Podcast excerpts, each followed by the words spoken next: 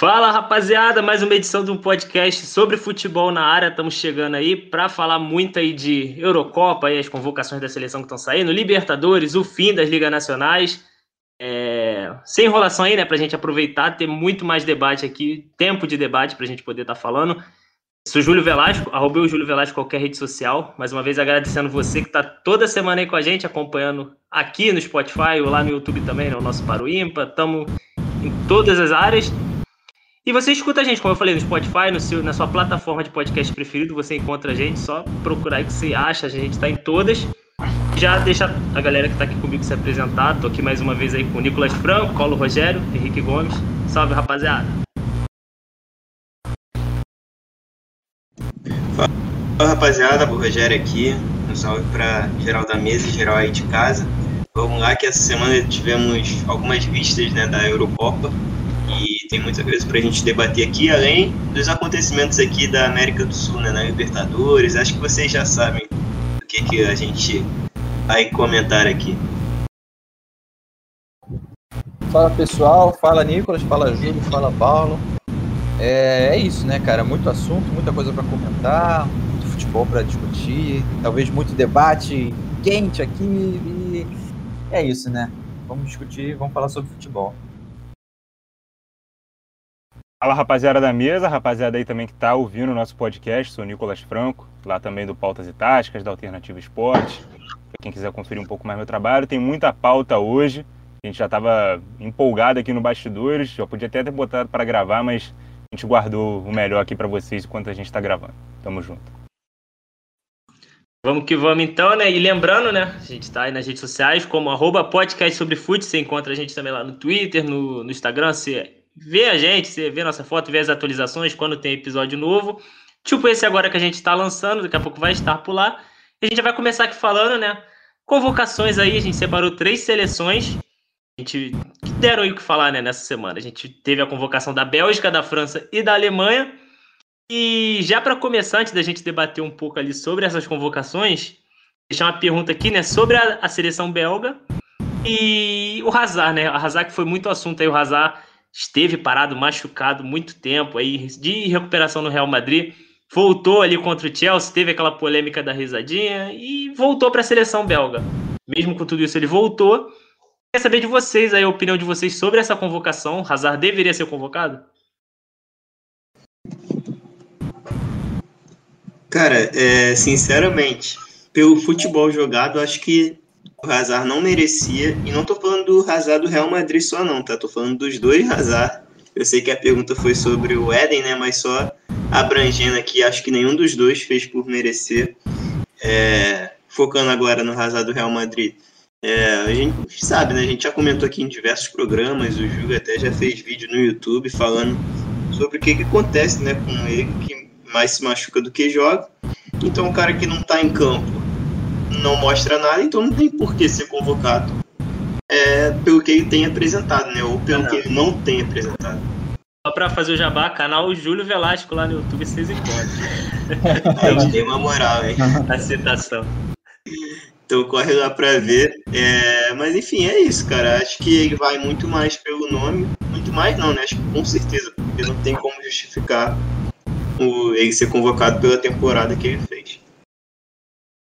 Cara, o, o Hazard, ele tá sendo convocado pelo nome, pelo Hazard, pelo que ele é, pelo, por quem ele foi, né?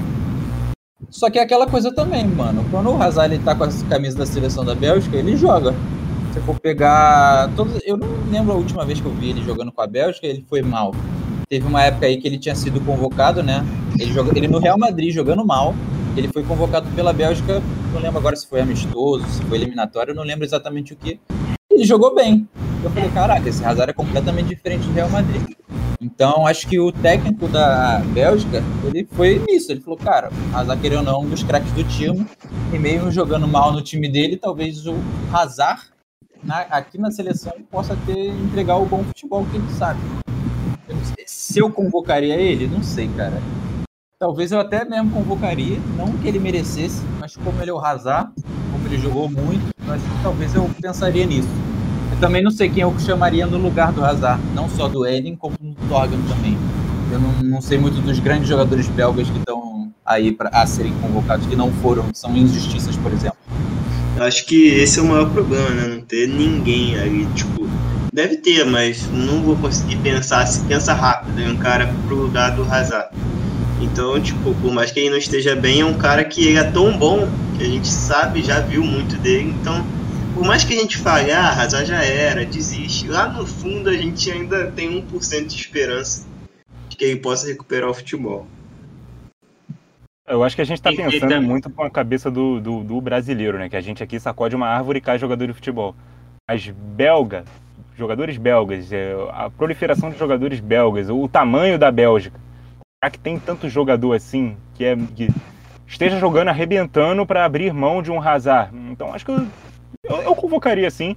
Acho que convocar, mesmo que ele não esteja jogando bem, não esteja merecendo, só para ter o cara ali no banco ali porque eu ia falar sobre isso também. Não é porque ele é convocado, claro, é o Hazard tem uma grande moral, é, é um grande craque, mesmo que esteja em má fase. Não é porque ele está na lista que ele vai merecer ser titular. Eu acho que para time titular, hoje a Bélgica tem melhores opções. Consegue até soltar mais o De Bruyne, é, quando ele joga mais encostando ali no ataque. Pode ter o Mertens, pode ter o próprio Torgan, junto do Lukaku ali, que aí o De Bruyne não precisa fazer aquela função que ele fez no começo da Copa, antes do Mertens sair do time jogar quase que como volante. A Bélgica continua jogando com três zagueiros. Então, já que tem que abrir mão de alguém para ter o De Bruyne ali mais encostando, tem o Hazard no banco. A coisa está difícil, pô, olha só, você olha para o banco e vê o Hazard. Porra, vou botar o Hazard para jogar. Então, eu acho que é, é, é o problema é que rapidinho, o problema é que o Zidane pensou assim a temporada mais. toda, né? É, mas o Zidane tem mais opção, né? O Zidane tem outros, outros jogadores ali disponíveis e o Hazard nunca entregou nada para o Real Madrid. E outra, a gente até falou isso uma vez lá no grupo e tal. É... A seleção não precisa pagar 100 milhões, né, para botar o Hazard para jogar. Convoca o cara porque é o mais talentoso. Por mais que o momento não seja dos melhores, acho que ele faz parte do processo e pode, é, um, é um cara que pode jogar bem a qualquer momento, pode jogar bem a qualquer jogo. Então, ter ele pelo menos ali no banco eu acho necessário. Não sei se a geração da Bélgica, essa fantástica aí, tem um cara bom o suficiente para abrir mão de um Eden Hazard. Acho que não. É, Kevin Mirala está, Kevin Mirala está soltinho, hein, sem clube, hein? Bota ele ali que ele morde essa vaga aí. sem Caraca, clube, mano. Ele tá não tem seleção, não. Mas aí ele, ele que vai beliscar mesmo, vai cravar e vai sair de contrato assinado. E só para o quem deve ter comemorado muito essa convocação foi o Florentino Pérez, que já tá doido para vender ele. E ele faz igual o Henrique falou, né? Que ele chega na seleção, ele tem mostrado futebol. Joga bem, aparece um doido para comprar aí. É, o problema é, o, o, se aparecer um doido para comprar, beleza. Mas se não aparecer também, pode, o Florentino pode pensar, pô, o cara jogou bem, então acho que eu vou manter. E agora pode jogar bem aqui também, é salvar meu investimento. Só que ele tá caindo nesse conto aí, nesse conto aí, é... tem um tempão já também, né? Pô, o Hazard voltou, bota pra jogar. Ih, deu merda. Voltou, bota pra jogar que agora vai. É uma luta. O problema, não é o Hazard, né? São as lesões, né? São muitas lesões. Então, isso atrapalha o cara. Mas a gente sabe quão bom ele é, o quão bom ele joga. Mas a fase não é boa porque são muitas lesões. Ele saudável, eu acho que consegue recuperar o futebol, sim. Não sei se para agora, para Euro. Mas a partida eu antes... não, não, mano. Pelo menos ter ele, ele ali no banco é importante.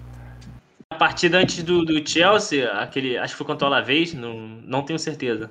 Mas ele jogou bem, foi o principal em campo, aí o Fonte deu aquela empolgada. A Zidane apostou nele de titular e aí deu no que deu.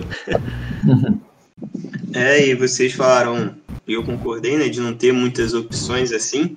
É, por mais que seja incrível geração belga, acho que para essa posição não é tão incrível assim, né? Porque a Bélgica, na hora de convocar, ela separou certinho os convocados por cada posição. A Bélgica que joga com três zagueiros, então botou os zagueiros separados e botou os alas também separados, inclusive Torgan Hazard. Ele tá nesse setor dos alas, então acho que o Roberto Martins pretende usá-lo como ala e que fez essa função às vezes, de vez em quando, né, no Borussia.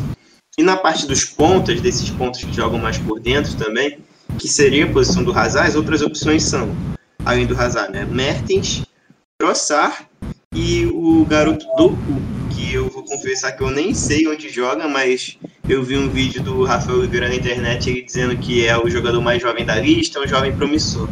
Mas enfim, tirando o Mertens daí, quem, eu não tiro o Hazard para botar nenhum desses outros dois nomes. E esses estão convocados. Imagina os que nem foram convocados, sabe? A solução talvez seja empurrar o De Bruyne para jogar nessa posição aí, como foi em algum período ali da Copa.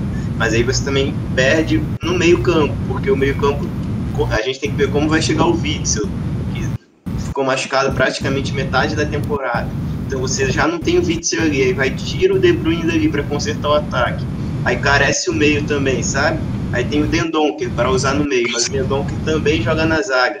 Então é toda uma questão de montagem, é um efeito borboleta, sabe? Você tira de um lugar e joga para o outro e vai algum em algum lugar o setor vai ficar carente.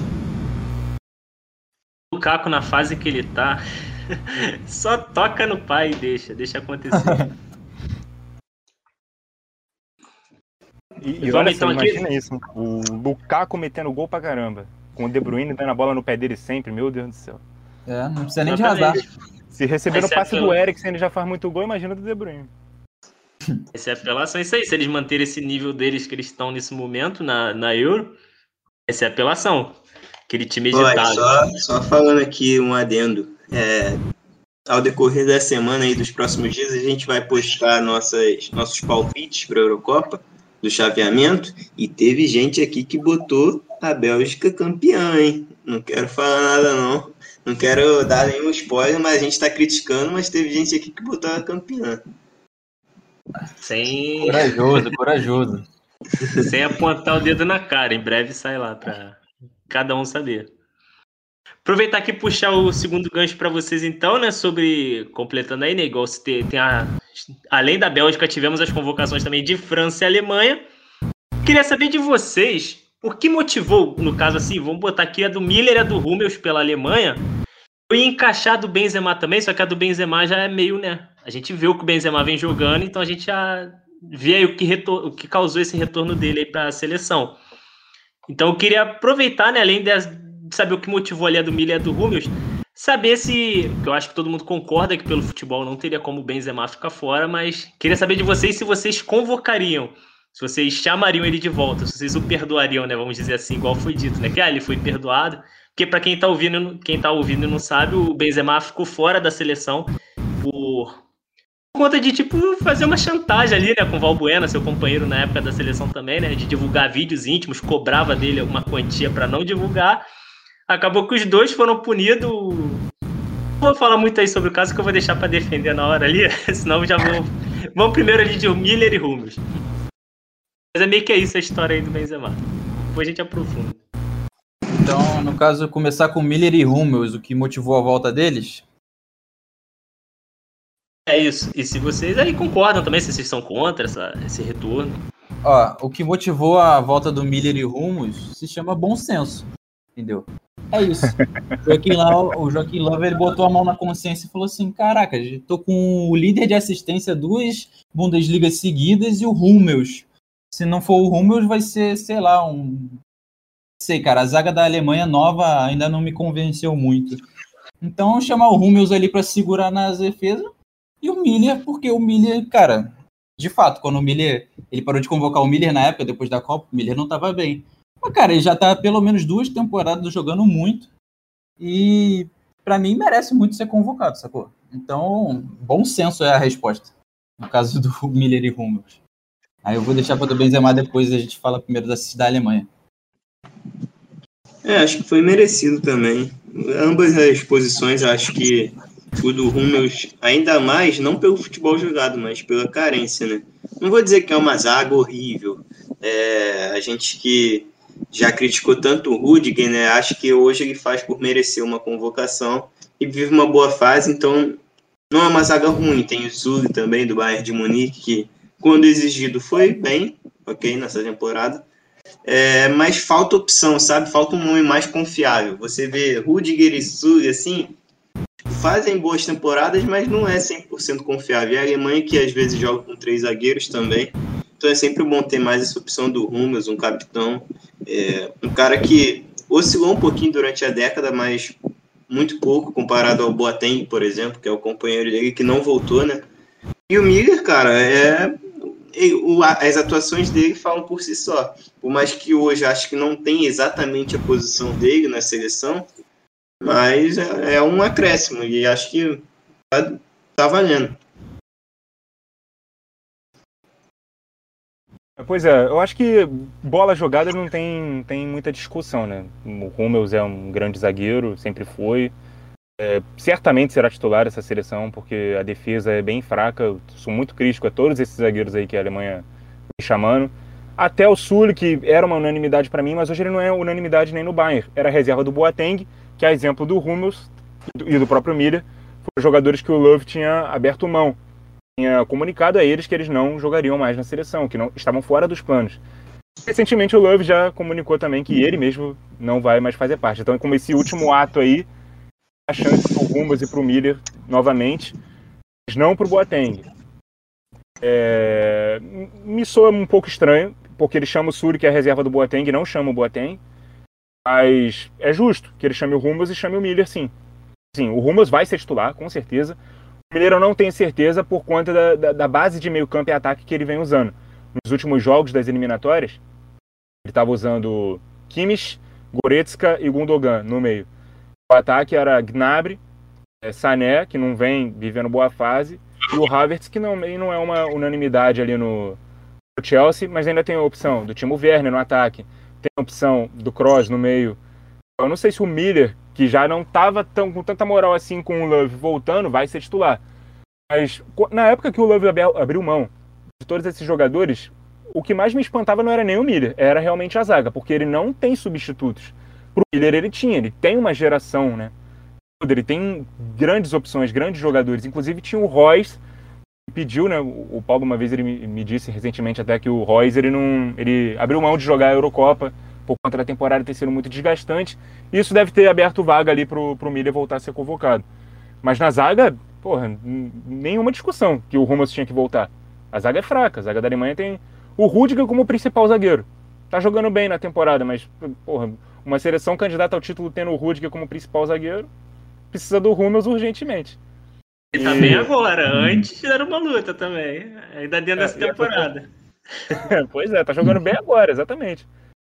Aí tem o, tinha o Ginter, também é um zagueiro bem mais ou menos. O, próprio Sully, que depois da lesão grave, chegou a perder a vaga para um Boateng que era bastante oscilante no Bayern.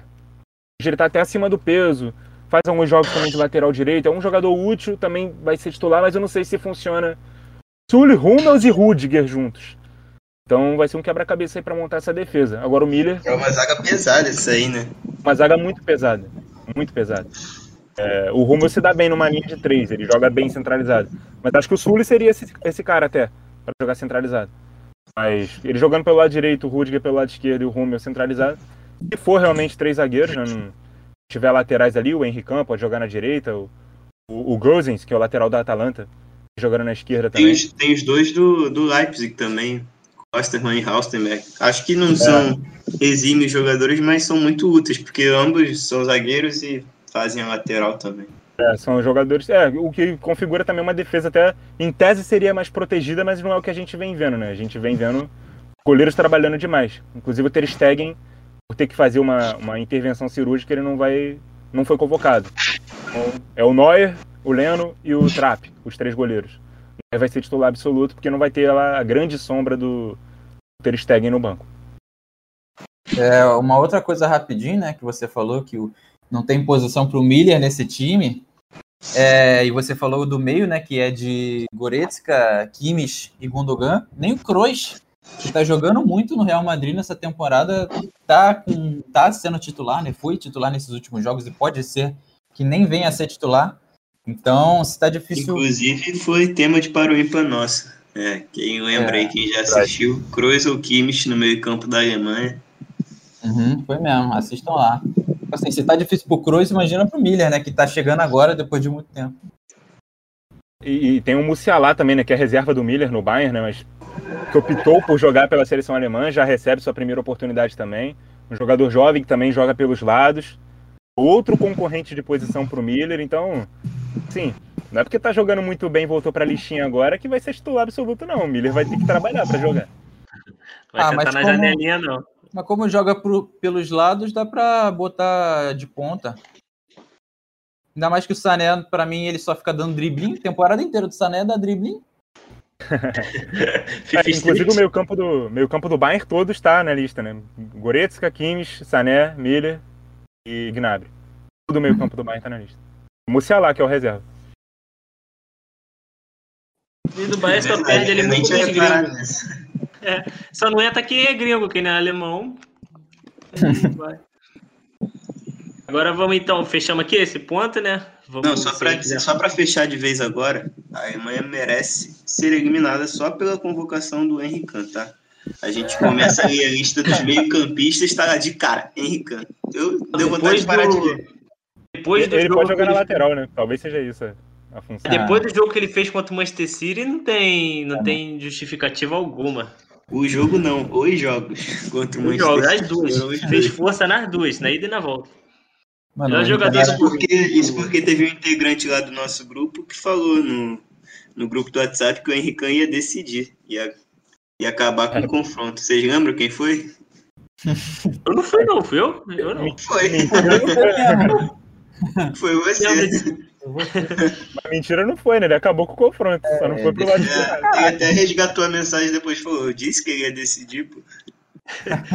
Eu, eu parei e pensei que eu falei, pô, é uma frase que eu diria sobre o Henrique, mas aí eu não lembrei se fui eu de fato. Aí eu fiquei na dúvida. Não lembro de ter enviado, não. o... É igual o Nicolas falou, tipo, não menti, ele acabou com o confronto, deu bom pros ingleses, tá tudo lindo. Fechamos aqui, vamos agora pro Benzema.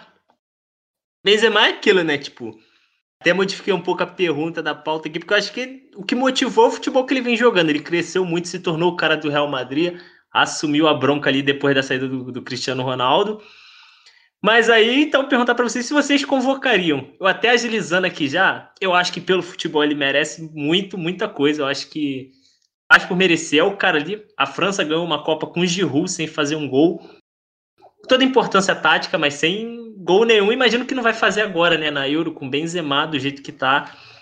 É, parece que na sua melhor forma ele vem evoluindo cada vez mais. Acho justo, mas então, tem um porém. Esse mais eu acho só muita sacanagem com o Valbuena, porque o Valbuena. Porque, pô, no momento que você pune os dois, depois vocês até argumentam seus pontos aí.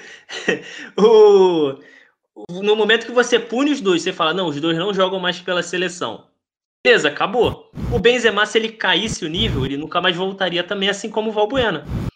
Aí tem essa questão, o Valbuena, no momento da punição, ele vinha sendo convocado. Não mantém o nível hoje, hoje ele não tem mais esse direito de retornar, porque ele caiu o nível, perdeu a fase dele, passou o momento. O Benzema não, o Benzema seguiu no Real Madrid, pôde voltar, tá aí.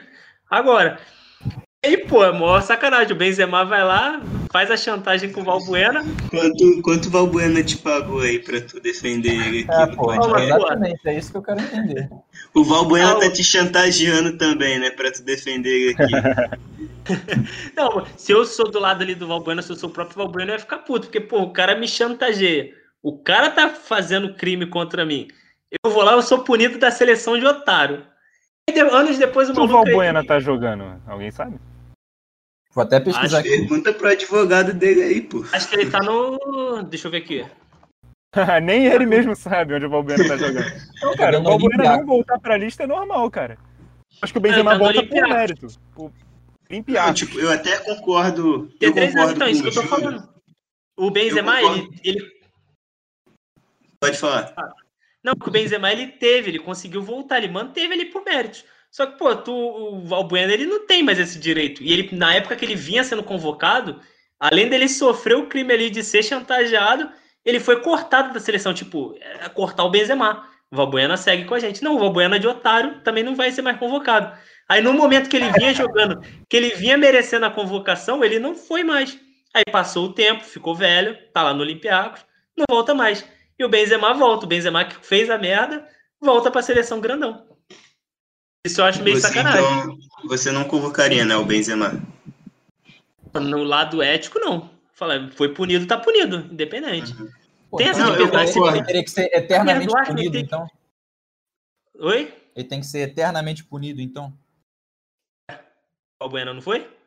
Pô, pra quem perdoa, não é o Tá The liberado, Champions que tem que. não, pô, tá liberado pro Valbuena ser convocado. Só falta de É, jogar mano. bem o- agora. é, exatamente, O- exatamente. O ponto é esse.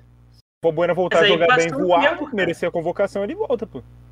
Passou o tempo, o, aí Valbue- o The Champions vai lá e fala, pô, é, eu perdoei ele. Quem tem que perdoar não é ele, quem tem que perdoar é o Valbuena. Tem que ligar e falar, pô, tudo bem pra você, não sei o quê, o cara voltar depois de tudo aí que aconteceu. Mas Não será que rola esse papo, cara, sobre perdão ou não? Ah, Porque é, assim, pô. a, a gente tá falando muito sobre.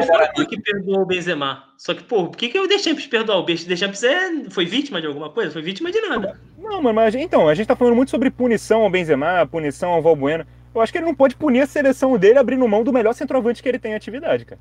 Também acho. Mas aí o Ele tem- negócio. É, vai além das quatro linhas, eu te entendo. Vai além das quatro linhas. Mas, porra, ele não Igual tem o Neymar na Copa América. O Neymar foi acusado lá do, do caso lá do estupro e tal, e não tem como, tipo, não, deixa ele jogar aqui.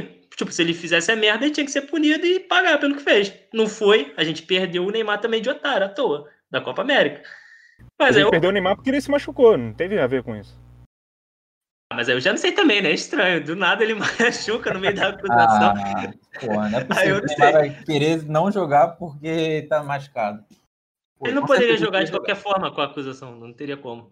Prestando coisa, ele foi cortado, não tinha como. Aí é diferente, o Benzema foi comprovado, foi punido e tal. Falei, ele tem mérito, ele tá jogando muita bola pra ser convocado. Só que, pô, eu acho muito, muita sacanagem e volta. Tipo, Ah, Eu lembro, eu lembro até de uma convocação da seleção em 2010, quando o Neymar ainda era aquele cara do Santos e tal.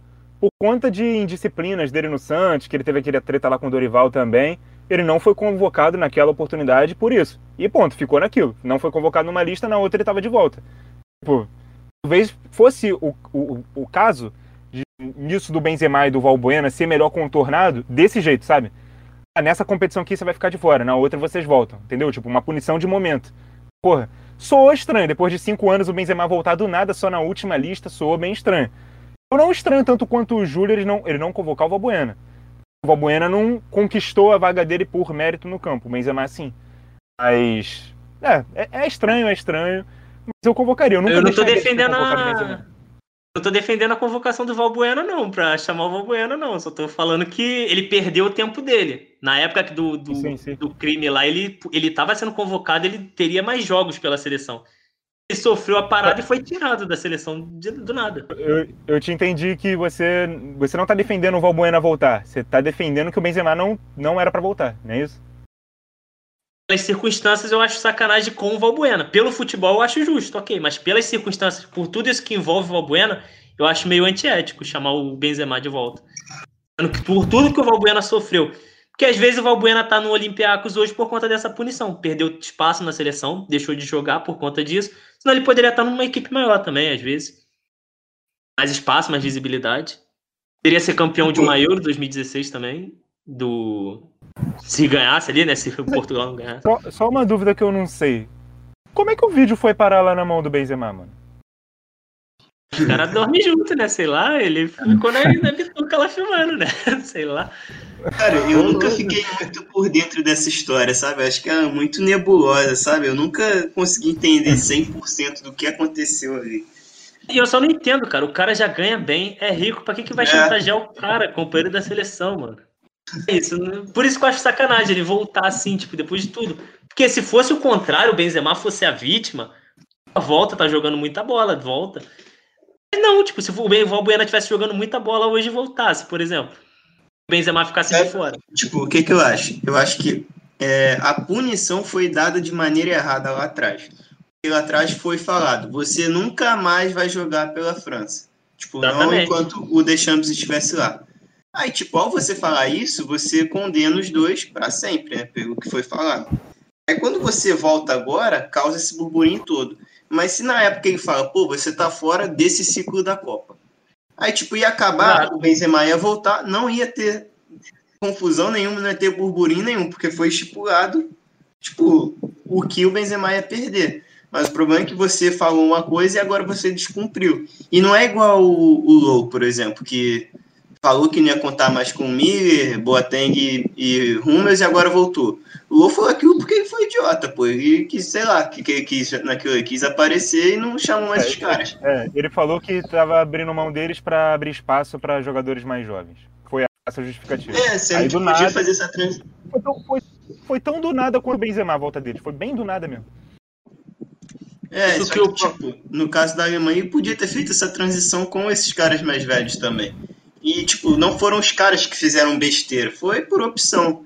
O caso do Benzema, não, o Benzema fez besteira e agora volta assim. Tipo, eu entendo os dois lados, eu acho que é, pelo futebol é indiscutível, ele tem que voltar, mas tem esse lado ético também, né? Eu acho que o que o Nicolas falou no grupo, quando a gente estava conversando, é verdade também. Acho que o Benzema só foi convocado porque essa lista é maior, né? Tem 26 nomes. Então pode ter ajudado bastante no retorno dele. Mas eu acho que também, ao mesmo tempo, é uma briga que o Deschamps é, tipo, era desnecessário ele ter comprado, sabe? Porque tem toda uma questão de ambiente também. Como esse cara chega na seleção agora, com todo esse histórico? É, ele vai chegar para ser titular, porque bola ele tem, mas tu vai tirar o Giroud, que foi campeão, tem toda uma história, por mais que Eles são tretados. teve aquela parada do. O Benzema falou que. Ah, não sei o que do Giroud ganhou. É, Aí ele falou: ainda não, tem não compara um, um carro de kart com um carrinho, alguma coisa assim. Já teve uma Pois é. treta Fórmula dela. 1 com kart. É, Aí, tipo, tem esse cara lá que já gera um conflito, assim, no ambiente. Não sei como tá lá, né? Não sei se já foi apaziguado ou não. Mas é uma briga interna que acho que poderia ter sido evitada, né, cara? É. Por mais que o Benzema jogue essa bola toda, a França já mostrou que conseguiu sucesso sem ele. Eu tinha até esquecido dessa, desse- dessa questão aí dos 26, né? Que eu tinha falado. Realmente, cara, porque se fossem 23, o Benzema estaria entrando na lista no lugar de alguém que jogou as eliminatórias para Euro, tava dentro do processo e o Benzema não tá há 5 anos. Então, tipo, a mensagem que passa pro grupo é bem difícil, né? Pô, o cara tava punido, nunca mais ia jogar, de repente ele aparece no lugar de um cara que poderia ser qualquer um de nós aqui, entendeu? Como são 26, tem três nomes a mais, ele não tá tirando a vaga de ninguém entrando um cara com qual- qualidade, aqueles outros 23 que estavam sempre, continuam, permanecem. Então, acho que isso ajuda também um pouco ele fazer essa administração aí do elenco. Apesar que a França tem vários jogadores bons que poderiam ser convocados. Se ele precisava de um centroavante, ele podia chamar, por exemplo, o Lacazette, que vem, que vem jogando bem em alguns jogos, por exemplo. E aí ele já evitaria esse problema com o Benzema. Não é o mesmo nível, obviamente, mas assim, evitaria esses problemas. O Mbappé já postou até, mas acho que acho que é o grupo, o grupo gosta também. O Mbappé postou uma foto no, no Instagram, uma montagem que tem dos dois apertando a mão assim, né, batendo, se cumprimentando, como tipo comemorando um gol, já com a camisa da seleção, a novinha. Os dois ali, uma montagem o Mbappé postou e botou lá os emojizinhos comemorando a convocação do Benzema. Eu já É, eu vi isso. Eu- mas tá aí é o Mbappé também, né? O Mbappé tipo, muito novo. Ele não viveu o que o Benzema rolou lá atrás. Então, tipo, é uma re- o Benzema, por mais que tenha ficado de fora de tudo isso aí, é uma referência no futebol francês. Então, o Mbappé, um garoto que vê que vai ter oportunidade de jogar com o grande nome da França, né, até hoje. Acho que é. o- Tem, tem, tu- o Mbappé tem tudo para tomar isso. Mas o grande Kanté. nome é o Benzema.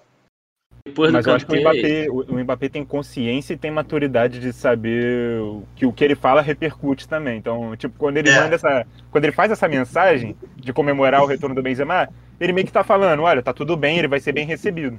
Eu acho que ele tem a consciência de saber que o ato dele significa isso. Pelas entrevistas que ele dá, dá pra ver que ele é um cara bem maduro mesmo. Ele tá comemorando já, né? Vai jogar com o futuro companheiro aí, né? Mbappé que dizem que tá doido pra ir pro Real. Já, É, tem mais isso também. Tem isso. já entrou É, já entrosando aí. Caraca, muito bem observado aí. O Júlio conseguiu ler as entrelinhas do post do Mbappé, olha lá, mensagem é. subliminar. Ele já mandou o papo. O Florentino Pérez quiser enxergar, ele enxerga lá. E só pra completar ali o que o Paulo vinha falando, né, do- da questão de como vai chegar na seleção, me lembrou até o caso do Terry, que isso que você falou, né? Falou o ponto certo. Vocês estão punidos para sempre, nunca mais jogam. Essa é a questão. Bateu o martelo aí você fala, não, você vai perder só. Sei lá, vai ficar uma semana fora. Pô, já foi punido, tipo, ninguém ia cobrar nada. Uma semana passou, acharam que foi válido, beleza. Me lembrou o caso do Terry. com o Wayne Bridge, o, o escândalo que teve lá, né? No caso da traição da mulher e tal, que gerou um mal-estar na seleção inglesa, ficou metade dividida ali, né? Ficou metade. Dividiu, né? Os amigos do Wayne e os amigos do Terry. E aí ficou aquele mal-estar na seleção. Pegaram e falaram: pô, vocês não vão mais jogar juntos. Você tá fora, tiraram a braçadeira do Terry, deu aquele. Tirou por um tempo e tudo mais. E aí foi como foi mais ou menos nesse caso assim, né? O Terry sempre manteve o nível, sempre foi um bom zagueiro. O Enbridge caiu de nível no estilo Valbuena. Foi mais necessário e o Terry voltou. E aí ficou. Era para ser feito isso, de, dessa forma. Se falar, mas não bater o martelo, tipo, nunca mais tu vai jogar. Aí vai lá, nunca mais. Aí bate assim, né? Aí o Enbridge sumiu, sumiu do mapa e o Terry depois volta. É sacanagem. Apesar de ser parecido, é um pouco diferente, porque tem uma terceira pessoa na história aí também, né? Nessa do Terry do, do Bridge, que é a mulher do Bridge que traiu e tal. Então, é diferente porque não é diretamente ali um e outro e tal. Não é um, um problema de colegas de seleção só entre eles dois, né? É, é um problema extraconjugal, mano. Não é só extracampo. Vamos pular agora para América do Sul, né? Para nossa querida Libertadores, porque ontem a gente, a gente está gravando aqui na quinta-feira, né? Na quarta-feira a gente presenciou, a gente assistiu um jogo histórico aí que vai ficar marcado para sempre. O River Plate contra o Santa Fé depois do, do surto de Covid no elenco. Foi para campo mesmo assim, sem nenhum jogador no banco de reservas, é, sem muitos dos seus titulares, improvisado do jeito que deu, e esse jeito que deu foi com Enzo Pérez, meio campista, né? Grandes aí dessa geração aí, improvisado no gol. E detalhe, terminando ali, né, o primeiro tempo sem tomar gol, segurou até os 73 minutos, zerado, foi o melhor em campo, foi eleito homem da partida, teve nota mais alta que muito goleiro aí que jogou na rodada. Isso, né, o River Plate mostrou um pouco aí da garra, da raça que é, né, os elencos argentinos, principalmente na Libertadores, um jogo histórico, um jogo marcado e Cara, foi coisa absurda, foi coisa de maluco. O River Plate sair vitorioso dessa partida, sem ninguém no banco, com um meio-campista no gol. E saber de vocês, é que vocês acharam dessa, qual foi a impressão de vocês desse jogo e se vocês acham que o... esse jogo deveria ter acontecido de fato, seria mais ético adiar, ter um. É bizarro, tipo, nenhum jogador no banco de reservas. Primeira vez. Cara, primeiro que é inacreditável, né? O Bayern, o Bayern ó, de onde eu tirei Bayern? É, é inacreditável o River ter vencido esse jogo. É, por mais que seja um jogo de fase de grupos contra um adversário não tão não tão potente assim, né? Mas é um dos maiores jogos da história do clube, com certeza. Pode fechar o portão de Santa Fé, né? Depois é, desse é, jogo. Tirou onda o River Plate, tirou onda. É. Já torcer pra um time que tu perde pros caras com meio campo, eu ia estar tá muito puto. O é, Guardiola gostou da ideia hein, de botar meio campo no gol, hein? Vai botar o Bernardo Silva lá. Né? Não, ele já fez com o Walker na Champions. É, aí. Mas, tipo, é, deixando o jogo de lado, é, o, o, River acho que até foi dominante no jogo, por mais que não tenha tido a bola, é, é não quer dizer que não possa ser dominante sem a bola. Né? Controlou muito bem o Santa Fé, não, não deixou chances claras de gol. O Enzo Pérez foi eleito melhor em campo, é muito mais pela história, pelo roteiro, e não é uma crítica isso, acho até legal que isso tenha sido dado a ele, mas ele no jogo em si não fez muitas coisas, não fez grandes defesas, não foi tão exigido pela boa partida que o River fez. Mas, cara, acho que não era para ter acontecido esse jogo. É, acho que nenhum jogo é para ter quando algum time tem casos de Covid, assim, um pouquinho mais alarmantes, mas de três, quatro casos, para mim já é, tipo, muito. A gente viu, vê na Alemanha recentemente, o Hertha Berlim teve um, um surto de Covid, a temporada em reta final, cara, a temporada tava acabando, não tem mais espaço no calendário porque vai ter a Eurocopa. E a Bundesliga não deixou o Hertha Berlim jogar. Adiou uns três, quatro jogos da equipe e depois foi empurrando para quando acabasse a quarentena os jogos fossem realizados. Cara, o River teve 25 casos de Covid, não teve goleiro, a Comebol não deixou ele inscrever outro goleiro em caso de emergência. Eu acho um absurdo completo essa história. Essa história de não inscrever, eu concordo que, tipo assim, na questão de não deixar pelo fato de, ah, você tinha o direito de botar, não botou porque não quis e tal. Mas eu concordo que não deveria acontecer o jogo, pelo surto de Covid, de poder espalhar mais, né? Porque a gente não sabe ao certo, né, quem é que tem. Se não fosse por conta de Covid, fosse, sei lá, lesão, os caras resfriaram, pegaram um. sei lá, não sei, ficaram doentes por outro, outro motivo qualquer, ou machucaram. Aí eu também não deixaria escalar goleiro nesse ponto, porque, pô, se tinha, você não botou Cara, porque não quis. Eu, eu A entendo Comebol- esse argumento. a Eu entendo Comebol que Então você Só abre. cumpriu a regra. Você abre. Oi? A Comebol só cumpriu a regra mesmo. Mas senão você abre margem para outro. Aí, por exemplo, vamos supor que o meu elenco vai lá e fica sem atacante. Aí, ué, você liberou para ele, eu tô sem atacante. Como é que eu vou jogar sem um finalizador? Tem que liberar para eu escrever um moleque aqui da base também. Abre um tipo, precedente, não. O goleiro, o goleiro não é tão diferente assim. Eu entendo esse pensamento, mas eu discordo, cara. Porque tudo bem, concordamos que o River foi prepotente, até arrogante de não ter inscrito. Ele teve 50 vagas para inscrever e inscreveu 30 jogadores. Então, tipo, vacilou, vacilo feio da diretoria. Mas, tipo, a Comebol, cara, ao autorizar que uma equipe jogue sem um goleiro, olha a imagem que ela transmite da competição dela, olha a imagem que vai pro mundo, porque isso Tem repercutiu. reservas também. Hã? Tem reservas também. Além de ser um goleiro É, titular, sem tem um goleiro. reserva, Tem reserva. sem reserva. E o goleiro que foi pro gol era um jogador machucado, porque ele não tinha condições de jogo e por isso ele agarrou. Ou seja, cara, você poderia ter evitado isso deixando inscrever um goleiro para um jogo só. Abre uma exceção, você, tipo, acho que aí, além da regra, tem que entrar o bom senso em jogo, cara. Porque, pô, tudo É. bem, o River fez merda, se ferrou e tal, mas acho que o bom senso era deixar o River, pelo menos, utilizar um goleiro, né? Sei lá, porque, cara, a Comebol já não é bem vista, né? Aí quando acontece casos extraordinários como esse, a gente não vê isso em lugar nenhum. E isso às vezes é muita, muitas vezes é romantizado até. Caraca, Libertadores, olha só. Que legal que é, o time jogou sem goleiro. Pô, que legal nada, mano. Agora que ganhou, a história vai ser. A história vai ser muito maneira de se contar, com certeza. Mas, pô, o torcedor do River com certeza estava muito puto antes do jogo acontecer. Isso porque, cara, tipo, só pra completar rápido, é porque é essa questão, né? É um preço que o River escolheu pagar, né? Né, Deixando de inscrever 20 e tantos jogadores ali que tinha direito a mais. O, o feio disso é porque envolve a Covid, né? Nesse momento que a gente tá, nesse momento não era pra acontecer. Aí fica feio nesse ponto. E tal. Mas é, é aquela questão, o time ele tem, o time profissional, cara, tem que ir preparado pra isso, para esses casos. Ele sabe da situação, sabe o que, que tá acontecendo. Um exemplo até que a gente tem por, é o Chelsea, lá na Inglaterra. Quando viu que tava apertando as coisas, que tinha jogador pegando Covid e ficando fora, resgatou o Peter Cech da aposentadoria, inscreveu ele. Pô, pô, se der merda com o Kepa e com o Mendy aqui, a gente tem o Peter Cech e vai o Peter Cech pro jogo. O Peter Cech estava inscrito em campeonato lá da, da Premier Não, League. mas lembrando que o Peter Cech ele era a opção de quarto goleiro. E o River inscreveu quatro goleiros. Só que os quatro pegaram, pô. Não dá É pra contar, não dá pra inacreditável, é um contar. bagulho que nunca vai acontecer. Tu nunca vai pensar que vai acontecer isso. Tinha quatro É, goleiros. Nesse momento, isso que a minha questão, que a gente tá, tem que pensar.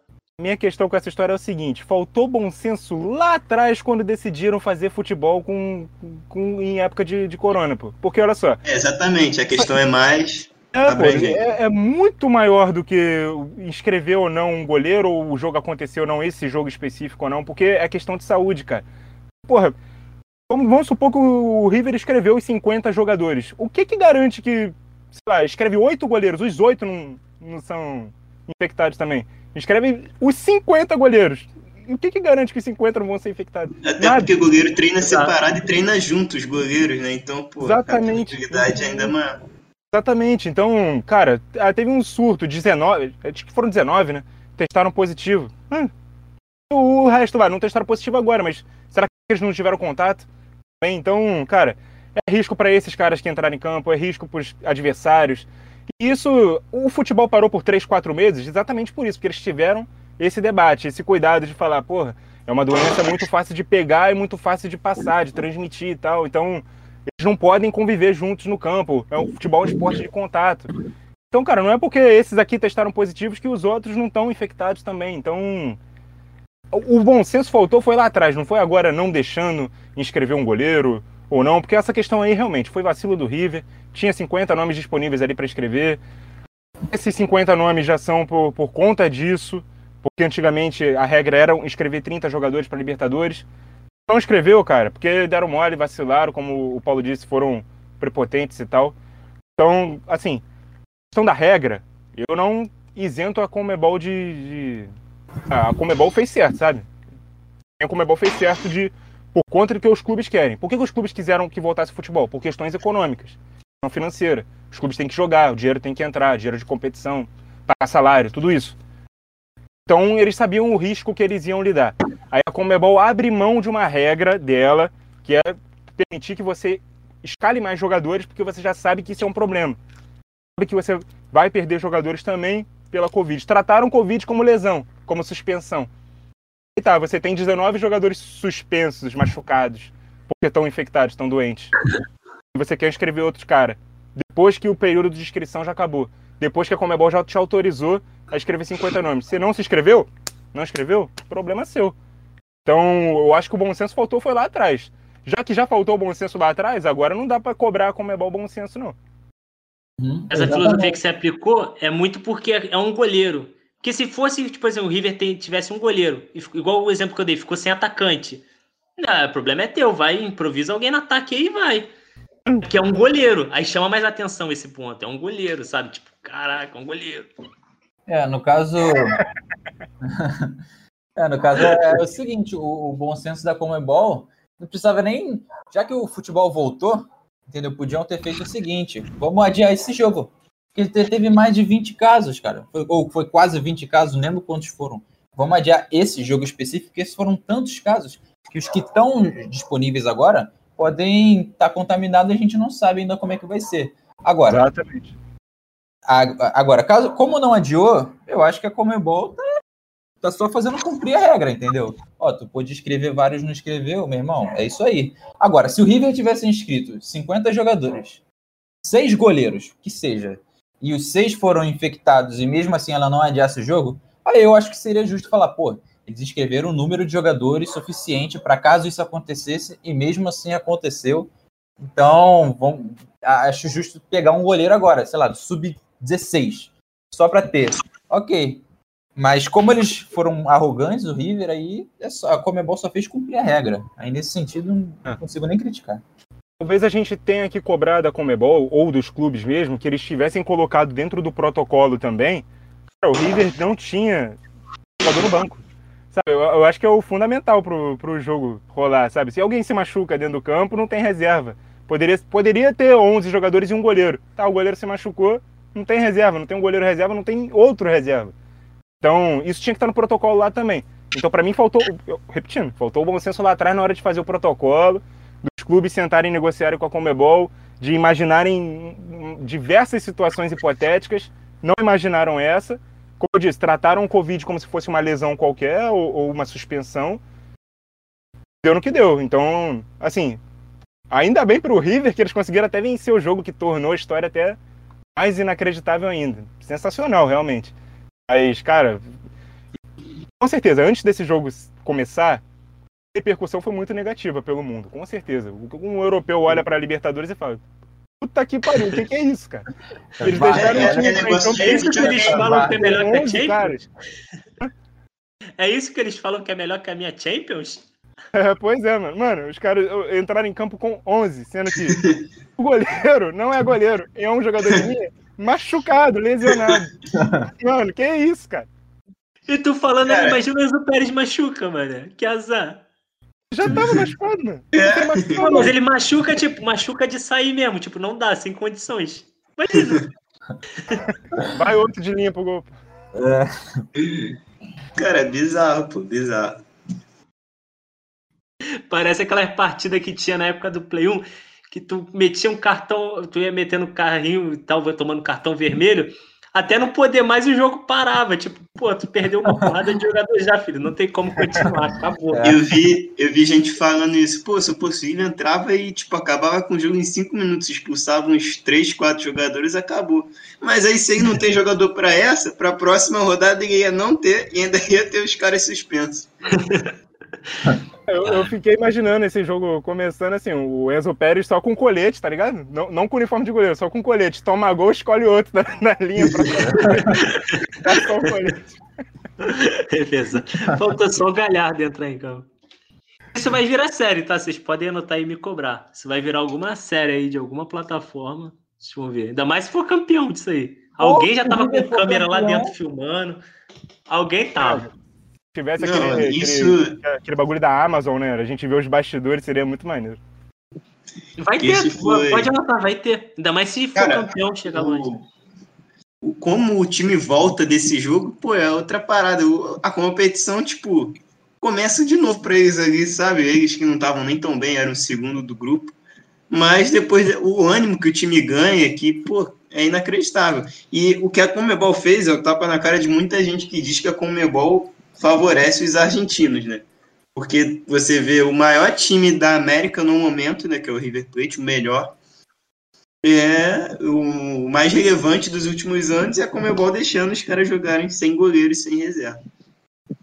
Ela já deixou de sacanagem. Ah, eu favorito? Então vai lá. Na próxima. Vai, Dá uma favorito. O pior é que esse jogo dá, dá mó cara de que o River pode vir acabar sendo campeão só pra a história ficar bonita e É. jogar pra caralho. Aqui é uma cena de filme isso aí, mano. É, roteiro. pô. Mas mesmo. de verdade, agora, vocês achavam que o River ia ser goleado, ia perder, tipo, muito escrachadamente? Crachadamente Ah, não, mano, mas eu pensei um, que eles era um iam jogador sentir. de linha no gol, meu Pô, amigo. cara. Chuta do meio do campo, meu amigo. O cara não é goleiro, Pô, cara. mané, mas de verdade, agora, agora vai ser fácil falar, né? Porque já aconteceu, mas eu não esperava que fosse, tipo, um jogo ridículo pro Santa Fé, não. Eu achava que o River ia competir muito. E competiu. O seu Santa Fé também. Se fosse um time mais cascudo, o River poderia passar um vexame histórico também. Porque vocês viram a escalação né? também do River? Cara, a escalação não é, aquela, não é uma merda toda, não. Tem muito jogador ali que é titular em muito time do Brasil. Aquele 11 que o River entrou ontem, com exceção do goleiro, é lógico, é melhor que muito time brasileiro. Então o time era bom. A questão Mas era, são... tipo, Mas são 10, cara. Você, você não pode entrar mais duro no lance, porque se tu for expulso já era. Você Não, é, exatamente. cansar. A questão é essa. Mas, tecnicamente, que eu digo, o trabalho do Galhardo já é antigo, e com peças boas, então tinha tudo para fluir um jogo. A questão era esse extracampo mesmo, de não ter reserva e você ter uma interrogação enorme no seu gol. Porque o Santa É. Fé é um time muito feio. Tu acha que se fosse o Fluminense, por exemplo, agora, já que tá no mesmo grupo, o Fluminense ganharia? Ou pelo menos daria uma goleada? Porque eu acho que o problema de dar goleada mesmo ou não é porque o Santa Fé é muito feio, sabe? Se fosse um time minimamente bom, aí seria outra história. Cara, eu acho que com o Fluminense ia ser a mesma coisa. Não, não digo do resultado, da vitória, mas acho que ia competir também, igualmente. O time, aquele time do River que entrou ontem compete com o time do Fluminense. O Fluminense daria muito mais trabalho. O Fluminense não é, ser- não é tão omisso igual o Santa Fé. E o Fluminense abusa da velocidade. Ia dar uma canseira braba ali. O Kaique É. no- no- no- nos 10 ali do. Mas o próprio River. Santa Fé, ontem que foi derrotado, deu trabalho pro Fluminense nos dois jogos. Então, tipo, o nível não é tão discrepante assim. É só, chut- é só fazer igual que o Nicolas falou, chutar do meio de campo. Ah, e tu falou Não, isso. Henrique. A gente vai ver isso semana que vem. Pô, semana que vem tem River e Fluminense na Argentina. É verdade, né? Tem que Aí já volta todo mundo. A questão é que o protocolo da Comebol são 10 dias, então alguns jogadores completam 10 dias de isolamento na segunda-feira e o jogo é terça. Então Hum. pode ser, eles vão fazer novos testes, né, para ver se continuaram o, continuam infectados, mas caso já estejam liberados, eles já podem jogar na terça-feira. Mas volta algum goleiro, pelo menos? Ou vai ser o Enzo Pérez de novo? Acho que volta. Não sei dizer os jogadores, mas deve voltar. algum- Não é possível, pô. Deve voltar algum goleiro. Sobe da base, não tem como. Mano, se eu fosse o Enzo Pérez, eu, vi- eu continuava no gol até o final da Libertadores, é isso. Marcos Felipe, goleiro do Fluminense, falou que não, não foi tudo isso, não, hein? Não viu nada demais, não. O cara ainda atiça os outros, né? Vai, vai jogar contra ainda Felipe- atiça, Pior mano. que ele falou mesmo, pô. Né? Não tô E vai, vai entendendo. ter foi- pênalti. Eu vi, aí ele bate falou- pênalti contra o, contra o ele, aí fala, pô, tem que agarrar assim, ensina ali pra ele na hora. Ele, acho que ele nem foi arrogante e tal na fala, ele só falou, mas, pô, totalmente evitável essa fala dele, ainda mais quando o Fluminense vai disputar a classificação contra o River semana que vem, né? Então, é, um, é, uma, é uma declaração que pode dar muita merda daqui a uma semana. Foi neném.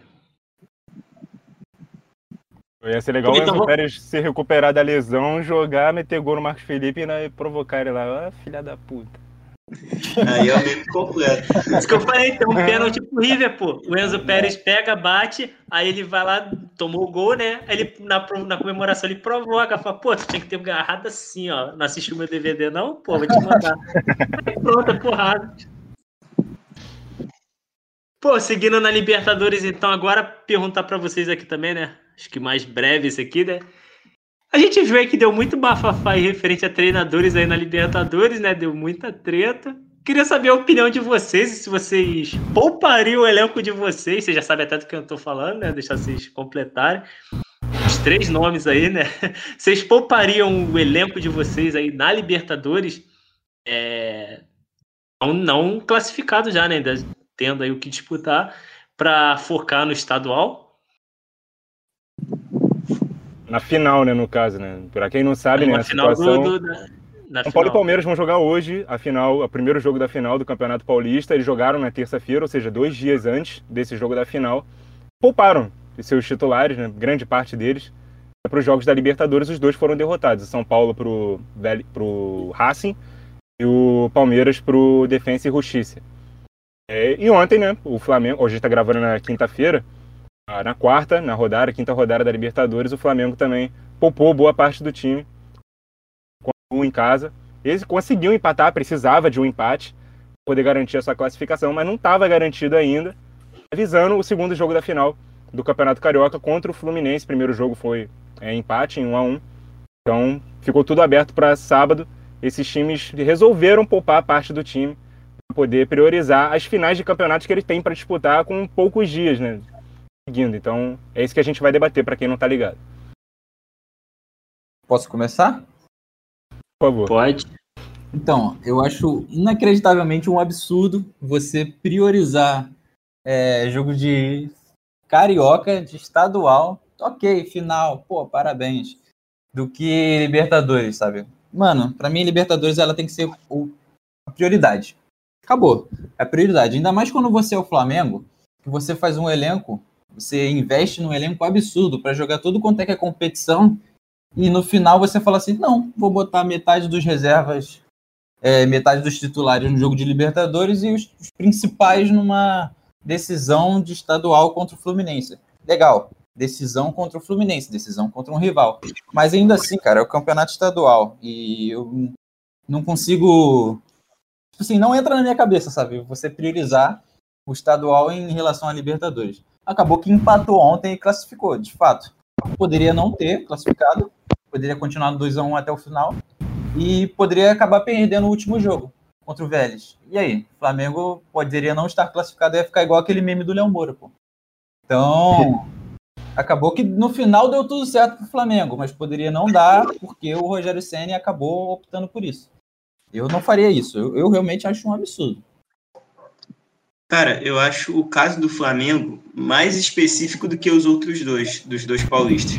Porque do Flamengo, é, acho que teve uma certa intenção de poupar, mas acho que não foi só isso.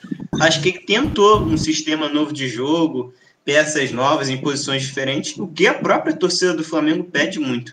Eu vejo muito pessoal falando, eu não concordo com isso, tá? Mas eu vejo muita gente falando, ah, o Arão tem que voltar para o meio campo e tal diga de Arão de zagueiro, aí foi ontem botou Arão de zagueiro. De zagueiro não, de meio campo. É, ah, o Isla não tá rendendo, tem que testar outro, tem que testar o Mateuzinho. Foi botou o Mateuzinho. Ah, o Vitinho tá pedindo passagem, foi botou o Vitinho. Ah, tem que jogar Pedro e Gabigol. Foi jogou Pedro e Gabigol. Então, pô, tá tomando tá muito fazendo... gol de cabeça, botou os três zagueiros.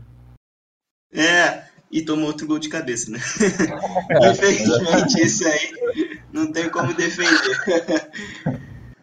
Mas, tipo, acho que teve a intenção de poupar, mas acima de poupar, ele quis testar coisas novas e numa situação muito confortável no grupo, que é a do Flamengo.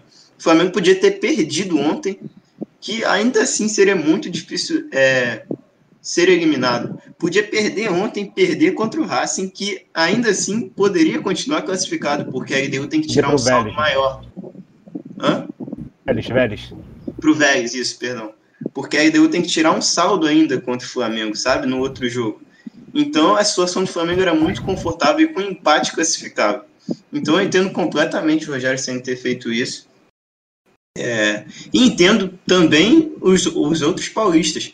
Os, o Palmeiras estava 100% de aproveitamento, classificadaço já, isolado em primeiro lugar e roubou para a final do, do Paulista porque sabe que vai enfrentar um São Paulo com uma fome de título de 12 anos já. Sei lá, nem, nem contei, só falei o número, que acho que é por volta desse, desse número aí de anos, sem ganhar nada. Foi 2012, é. 9, 9. 9 anos, né, no caso. É, 9 anos. É desde 2012, 9 anos, isso. É, e o Palmeiras, o São Paulo, ele poupou exatamente por conta disso. Por, o São Paulo, tudo bem, não estava classificado e não estava com uma situação tão confortável quanto de Palmeiras e Flamengo. Mas acabou mesmo com a derrota se classificando. Então, tipo, no, no final não vai fazer muita diferença, cara. Acho que o São Paulo poupa para priorizar um título que não vem há muito tempo. Eu não, não consigo julgar nenhum dos três técnicos por terem feito isso, apesar de ser para jogar um estadual. O São é. Paulo, não sei nem se o Crespo tem entendimento dessa, dessa seca, né, de todo esse tempo, mas também conta a ansiedade ali, né? Pô, é o teu primeiro título ali no, no comando do clube, se chegar ganhando um título já é bom, seja o que for. É um cartão de visitas danado também para você. Olha é. só, eu, eu só, só, falando aqui rapidinho, eu critico, eu critico isso, eu realmente acho um absurdo, mas eu consigo ver que é menos absurdo no caso do São Paulo e acho que o Internacional hoje, a gente ainda não sabe o resultado do jogo, mas acho que ele vai poupar os jogadores também, né, para final do Gaúcho, sei lá. E consigo ver que é menos absurdo também para o Inter, porque o Inter não ganha um Gaúcho há muito tempo, não ganha nada, porque o Grêmio está ganhando tudo. E, e, em São Paulo, São Paulo, como vocês falaram, tem essa seca. Agora o Flamengo, por exemplo, que já foi campeão de muita coisa nesses últimos anos e fez um investimento muito grande para ter dois, três elencos, isso Aí, para mim, é, é, o mais absurdo dos três casos, sacou? Então, ele tem dois, três elencos e tá usando na Libertadores, pô. Pô, mas ele não fez isso, esse, esses esquemas aí que você falou, ah, ele tá testando, tá tendo ideias. Ele não tentou em muitas dessas ideias aí, três zagueiros, podia testar no Carioca. É lá que eles têm que testar, porque o Carioca é a grande pré-temporada, cara. Ele tinha que fazer os testes lá. E ele não fez, vai fazer isso agora na Libertadores. Eu entendo, mas olha só, você falou que no caso do Inter você entenderia mais do que do Flamengo. Aí eu discordo completamente, porque o Inter não está nada classificado e nada tranquilo no grupo. Por mais que tenha a questão do, do gauchão lá, o Inter estava. Eu vou até conferir aqui a classificação do grupo, porque acho que já teve eu, um, um, jogo desse eu, grupo, né? Eu, eu falei como se tivessem já classificados, na real, porque vocês estavam falando nesse sentido, né? Mas do Inter realmente não faz sentido nenhum. Nesse, se é, fosse nesse caso, estaria, entendeu? O Inter tá com seis pontos e o, primeiro colocado tá com nove. E os é, o Deportivo Táchira ganhou. Mas Esse enfim, é um grupo totalmente equilibrado e ele vai pegar, teoricamente, o adversário mais pedreira, né? O que tem mais história, que é o Olímpia. Então, acho que não faria, não faria sentido nenhum o Inter poupar. No, no resto eu vejo sentido. Sim, sim. Vamos lá. É, eu acho que são três situações diferentes. Eu não faria, eu não faria, é, não pouparia jogo de Libertadores se eu fosse o Rogério Senni. E acho também que se eu fosse o, o, Crespo também não faria isso, porque também tinha primeiro lugar ali, disputa e tal. Mas tem toda essa questão tal da seca do São Paulo. No caso do Palmeiras tem a questão de estar tá jogando sempre. Cara, eu tenho a impressão que dois em dois dias sempre tem jogo do Palmeiras. O Palmeiras estava com tanto jogo atrasado por conta de Mundial, de Supercopa, de caralho Toda Uma verdade. Do, Início da temporada eu fiquei. Eu, pô, tem jogo do Palmeiras, do nada, escalação do Palmeiras no Twitter. Eu, caraca, jogo do Palmeiras de novo. Não, é sexta, segunda, quarta, domingo, todos, todo dia tem jogo do Palmeiras. Beleza. Mas aí, olha só. O Palmeiras jogou uma partida do Campeonato Paulista com o time principal, na semifinal contra o Corinthians. Todo o campeonato foi com o time reserva. Aí agora tá poupando na Libertadores para final. Tá numa situação mais, mais cômoda na Libertadores. Então, tinha licença poética para fazer isso, digamos assim. Mas faz muito sentido conta de que o Palmeiras não levou a sério o Campeonato Paulista todo. Jogou com o que tinha para priorizar a Libertadores. Já priorizou, agora vai atrás de um título. Tá agora. Tipo, terça-feira foi o jogo da Libertadores, na quinta já tem a primeira final do Paulista. Situação do São Paulo. Essa questão aí do jejum e tal, mas o São Paulo já é a segunda partida seguida que faz isso de poupar jogadores. Jogou fora de casa contra o Rentistas, empatou, estava é, com um jogador, jogou boa parte da partida também com a menos naquela oportunidade.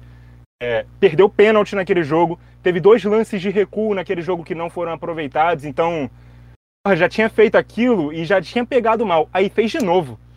E não tá com a primeira posição garantida no grupo, então, mesmo sendo tal, é importante para São Paulo ganhar o Campeonato Paulista, não faria. Faria se fosse o Crespo. Mesmo que vá jogar jogos acumulados e tal, muitos jogos seguidos. O, o Crespo foi meio doido mesmo.